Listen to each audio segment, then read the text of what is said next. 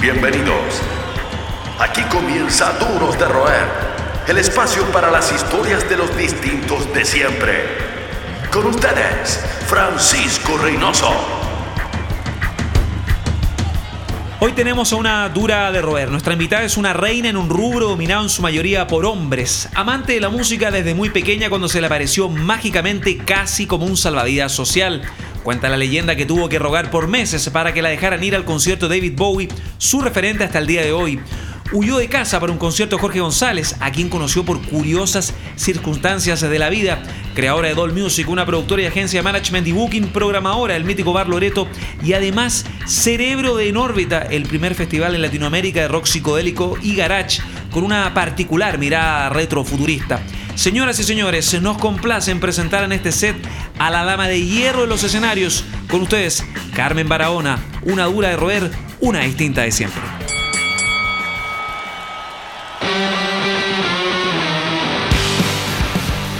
Carmen Barahona, qué gusto tenerte acá. Bienvenida. acá. Muchas gracias por la invitación. Oye, em, siguiendo en esta dinámica espacial, ¿cuándo comienza este viaje en este universo de la música? En mi vida en general. En tu propia línea de tiempo. Yo diría que como a los 7, 8 años más o menos empecé a sentir mucha curiosidad y afinidad y cercanía con la música. Em, al principio yo tengo hermanos grandes, yo soy la menor de cuatro hermanos. Y mis referentes eran cosas que escuchaban ellos. Y yo sola después, como tiempos de ocio me dedicaba a escarbar entre sus discos y a escarbar entre los discos de mis padres también. Que descubrí varias joyitas entre medio de su colección.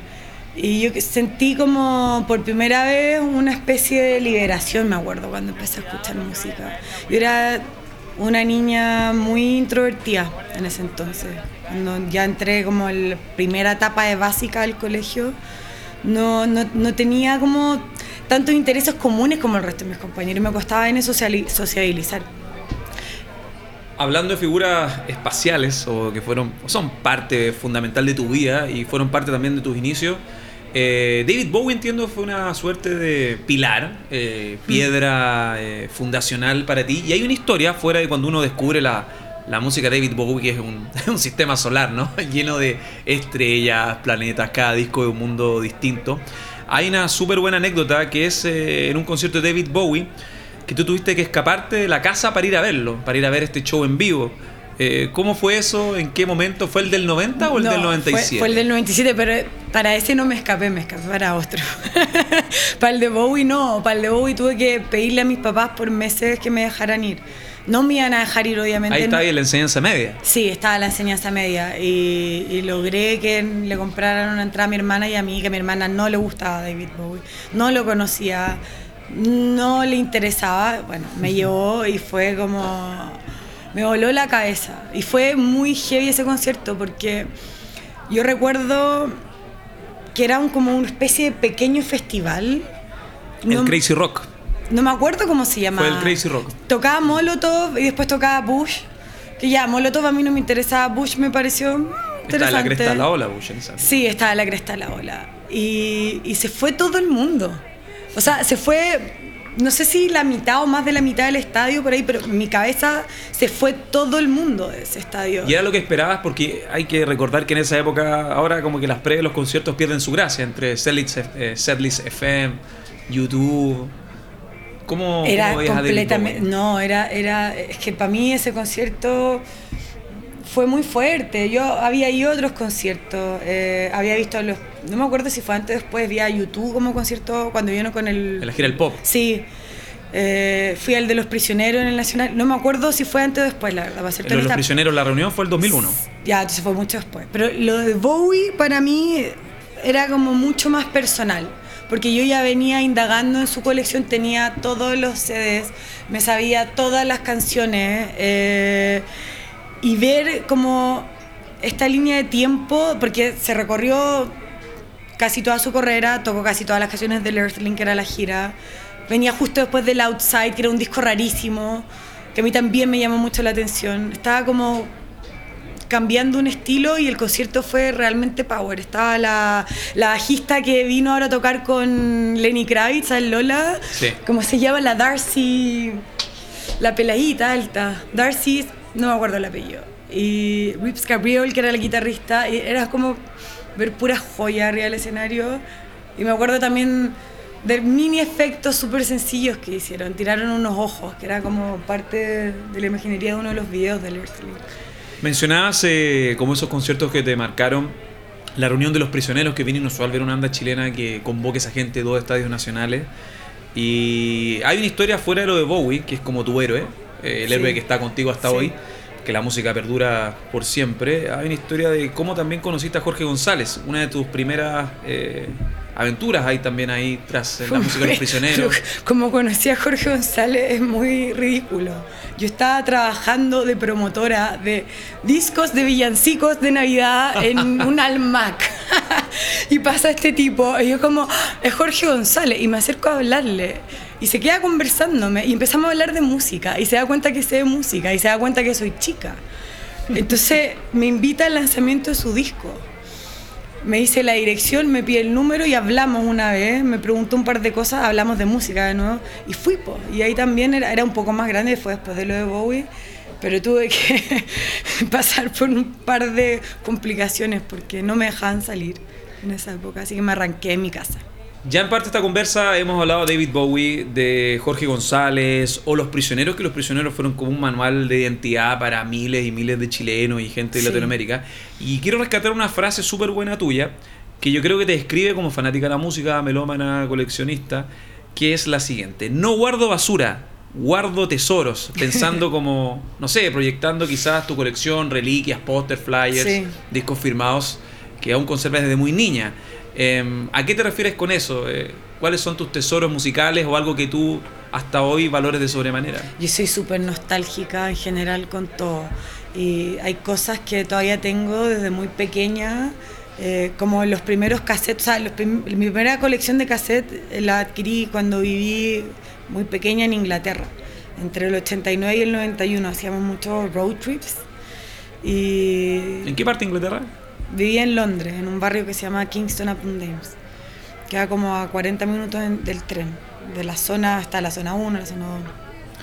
Y, y ahí empecé a escuchar realmente, así como a prestar atención a las letras. Tengo cartas, tengo posters de esa época, tengo los VHS y los beta de videos que grababa de, no sé, me acuerdo en esa época la gira del New Jersey Bon Jovi, que a mí me gustaba un montón, era gigante y esa gira fue enorme, hicieron una película, todavía lo tengo, como, y tengo cosas familiares también.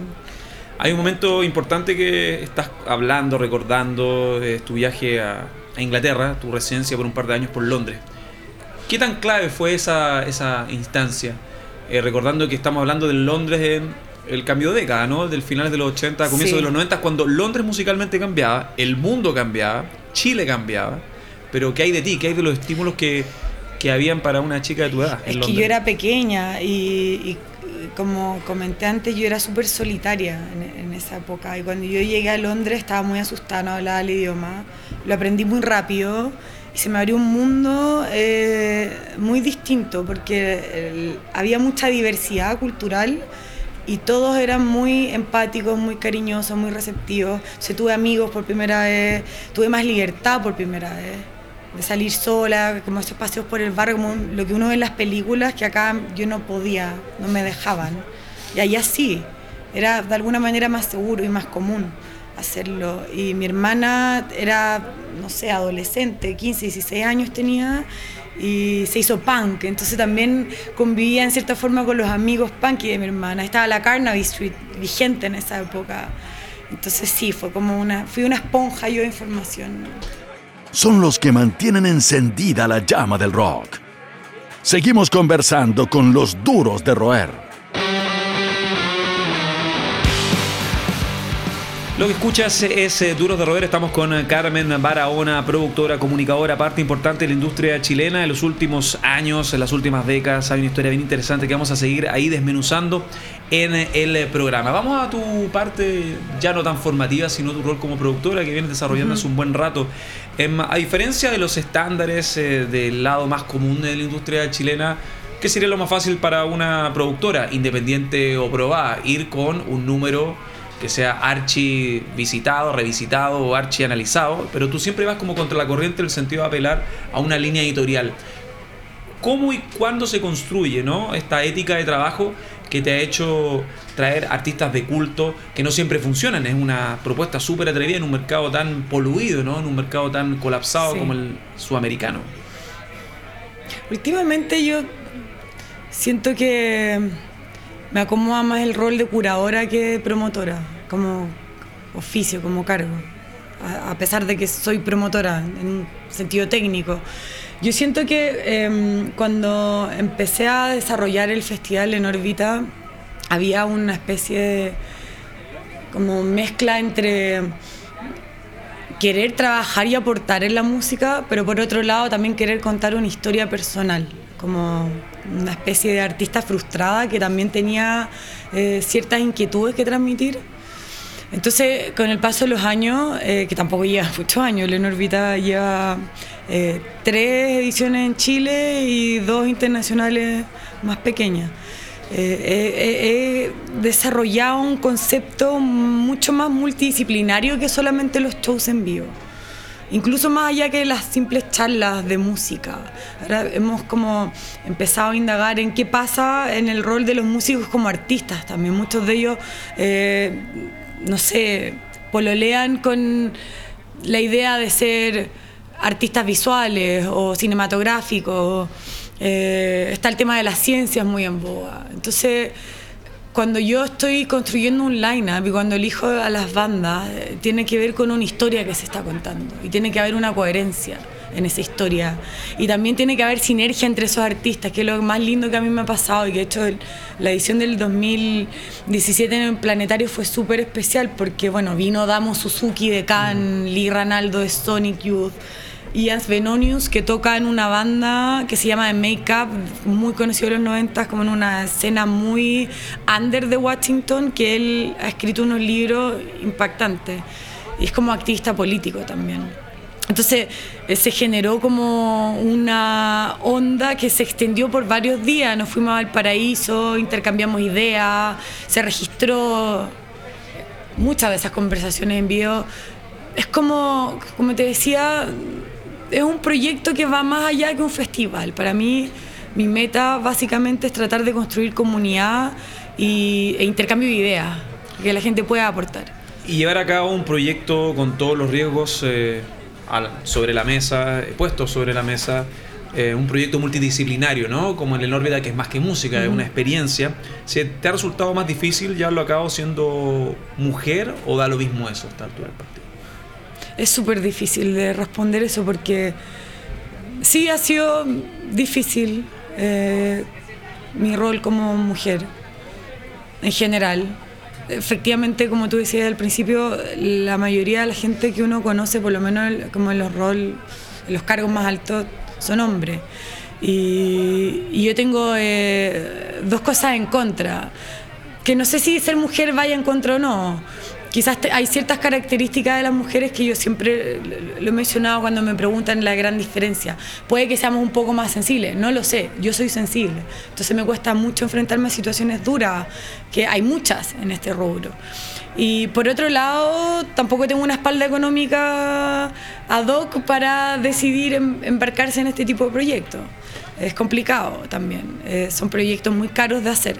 Pero por otro lado, yo creo que si fuese hombre o mujer sería igual de difícil. O sea, para un hombre dirigir el en órbita igual sería difícil, porque el proyecto de por sí es difícil, es complicado. ¿Y cómo crees que ha evolucionado el circuito musical, no solo chileno, sino también latinoamericano? Porque en órbita es un proyecto bien inclusivo en todo sentido, un proyecto que alberga eh, alberga bandas de distintas éticas, realidades, contextos. ¿Cómo has visto también un tema que ha estado en boga hace, ha estado en boga hace un buen par de años y artistas lo han intentado promocionar, que es la paridad de la paridad de artistas en cuanto a género. Eh, ¿Cómo has visto tú que ha evolucionado eso en Chile? Si se ha dado de forma orgánica, forzada. Yo creo que de forma orgánica ha estado efervesciendo una escena nueva de diferentes estilos que a mí me llama la atención. O sea, no entiendo cómo ha sucedido. Está, por ejemplo, hoy por hoy eh, en el submundo del hip hop todo este como eh, florecimiento del trap. Claro, que un código más urbano que... Que un código bastante más urbano. Dentro del rock, a ver, yo siento que, bueno, en la escena como un poco más experimental, eh, psicodélica, ha pasado mucho. Hay un montón de bandas increíbles nuevas, hay un montón de sellos trabajando, eh, sellos también prestando atención a bandas como un poco más avangar para lo que en Chile estamos acostumbrados, como podría caer dentro de la escena media psicodélica, garachera. Y, están ahí dándole, creciendo, pero todavía falta un montón, o sea, todavía es un nicho muy chiquitito. De todas las pegas, los trabajos que has hecho en torno a la música, em, ¿cuál sientes tú en todo este recorrido ya desarrollado? ¿Cuál ha sido el rol, la labor que te ha dado más satisfacciones eh, como productora y también como fan? Que uno parte, en esto uno parte por ser fanático de la música. Es que he pasado, he pasado por tantos cargos en, en, la historia de que empecé a trabajar desde asistente, el asistente. Yo me acuerdo cuando empecé a trabajar en festivales, en, en una eh, productora de música electrónica. Ahí entendí todo lo que era el mundo de construir un festival, la parte técnica, y empaticé demasiado con los eh, proveedores, eh, con los productores técnicos o sea, es como, yo decía, esto es como un reality. En, el caso de ese festival teníamos que irnos a vivir al venue. Vivíamos una semana montando, estando en el festival desmontando. Y por otro lado, eh, hoy por hoy yo creo que los viajes han sido lo que más me ha entregado. O sea, te comentaba antes, vengo llegando a Palestina, he recorrido Corea, eh, o sea, he, conocido artistas, eh, promotores, no sé, músicos que están empezando, gente impactante y que no, están así en un, en un radar mainstream. Eh, son proyectos también súper boutique, parecidos a En. Y nada, y eso te abre la cabeza y estoy profundamente agradecida. Creo que ha sido de las cosas que más me ha entregado el mundo de la música, el conocer y viajar. Más que un club, una familia. Sigues junto a los duros de roer Seguimos eh, conectados a este duro de roer con Carmen Barahona, siguiendo en este rol, en esta historia de ya un par de décadas ligada a la música, primero como fan, como cuando uno comienza con todo el input, y también profesionalmente dando cabida a proyectos alucinantes en la línea editorial que esperamos sigan ampliándose con el paso del tiempo. Tu trabajo como CEO, como directora, eh, pilar de Doll Music, te ha tocado trabajar con varios artistas, tú lo mostrabas como una eh, experiencia eh, gratificante. Y uno de los artistas que a mí me llamó mucho la atención eh, fueron los Osh Mutantes, esta banda pionera la psicodelia que llamó la atención de personajes que van desde Kurt Cobain hasta, qué sé yo, los Arctic Monkeys. David Byrne. David Byrne, bueno, David Bowie también, que cuando viajaba a Río de Janeiro, recuerdo lo que más buscaba era la psicodelia brasilera. E incluso los discos solistas Rita Lee, en fin, larga historia con respecto a esa escena en Brasil. ¿Cómo fue para ti trabajar con una institución eh, como Mutantes, una banda propia, la psicodelia?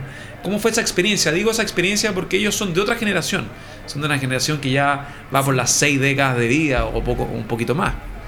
Fue increíble, fue alucinante. Bittersweet también, agridulce.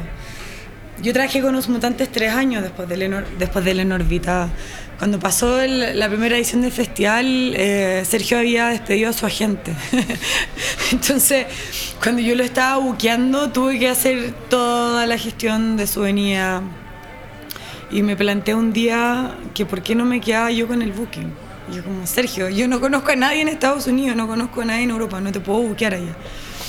Em, Sergio Díaz, uno de los fundadores finalmente me dijo, o sea, tú no podías hacer un festival, porque yo cuando, cuando tuve la idea de hacer el en órbita, yo viajé a México a perseguir a Sergio Díaz para convencerlo de que viniera a mi festival que no existía. Eso pasó, es real. Yo fui a otro festival a México a hablar con él y me dijo eso, tú no tenías festival y lo hiciste. Ah, no, el booking. Y, fue un trabajo muy lindo porque tuve que hacer un proceso de investigación de lo que era buquear en Estados Unidos, aprendí un montón. Y trabajar con alguien como Sergio Díaz, que es una persona extremadamente intensa. O sea, Rita Lee ha escrito libros, su hermano Arnaldo también ha hablado mucho del tema. Ahora no se habla ninguno de los tres. Wow. Son personas extremadamente intensas y están en cierta forma muy nostálgicos con lo que pasaba en esa época.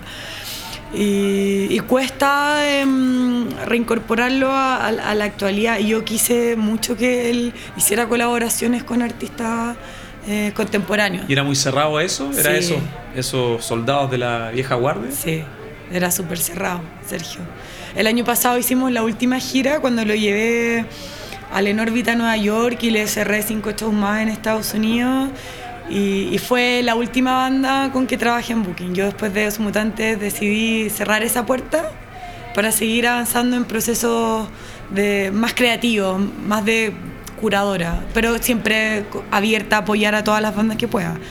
También te ha tocado viajar, eh, fuiste a Palestina, pero hay varios viajes alucinantes. Está el Fiji Festival, sí. que por locación es tremendo, pero me quiero quedar también, por curiosidad, ¿cómo fue también tu, eh, tu viaje a Corea, ¿no? Eh, dentro de esta larga, larga historia recorriendo festivales, tratando de ver qué posibilidades hay para desarrollar artistas. Corea haber sido bien como inhóspito en todo sentido. Todo lo contrario. ¿En serio? sí, yo llegué a Corea, estábamos en un festival que hace una conferencia que se llama Primavera Sound en en Barcelona con una chica coreana que está, nos conocimos, conversamos, networking clásico, era muy simpática. ella tenía este festival en Corea, en Seúl, que se llama Yandari Festa. Y, y estaban haciendo showcase la banda chilena, que vamos todos los años allá con la asociación IMI, y con estas bandas que había llevado la promotora de Corea.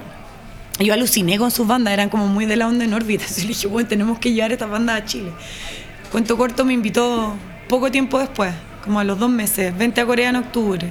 Y partí, Y ahí en Corea no entendía nada, llegué sola sin conocer a nadie. Eh, emocionadísima también que te inviten a un viaje así.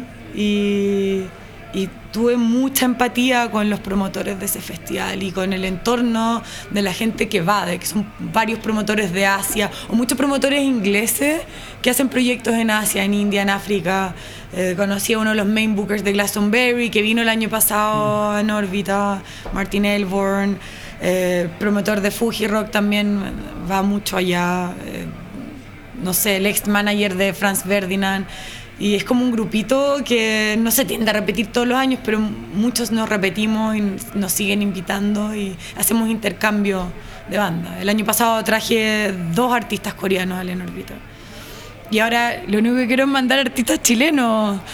De... Cuando hablaba de inhóspito también me refería a los códigos que maneja la escena, el país mismo, la sociedad. Eh, ¿Cómo ves también la proyección ¿no? de artistas latinoamericanos en un circuito que vos conoces. Hay un circuito increíble de la escena independiente, pero súper under. Así como el under es muy under acá, el under es más under en Corea. No todo es K-pop, hay unas bandas impactantes. Y gente como Dalce, Cecilia, son los, los coreanos se ponen nombres occidentales, para que uno se acuerde de cómo se llaman. Ellos tienen una visión. Es un festival de showcases. Y nosotros vemos 40 bandas en diferentes venues. Te juro que una cuál es mejor que la otra. Y, por ejemplo, he estado recomendando alguna en festivales de Estados Unidos, en Desert Days, en Riot Fest. Porque, o sea, eh, uno ve las dificultades que existen en todas partes. O sea, en Chile a las bandas de una escena más compleja de promocionar porque no las programan en la radio, porque no hay muchos espacios promocionales hoy por hoy y no hay muchos espacios para tocar. Y la mayoría de las radios están más en un modo nostalgia. Sí, un modo comercial, lo podemos decir así. Sí, o sea, son modelos de negocio, la mayoría son empresas privadas, pero es una historia que podríamos, estar, podríamos dedicar otro programa a eso. Arte y capitalismo, es cierto.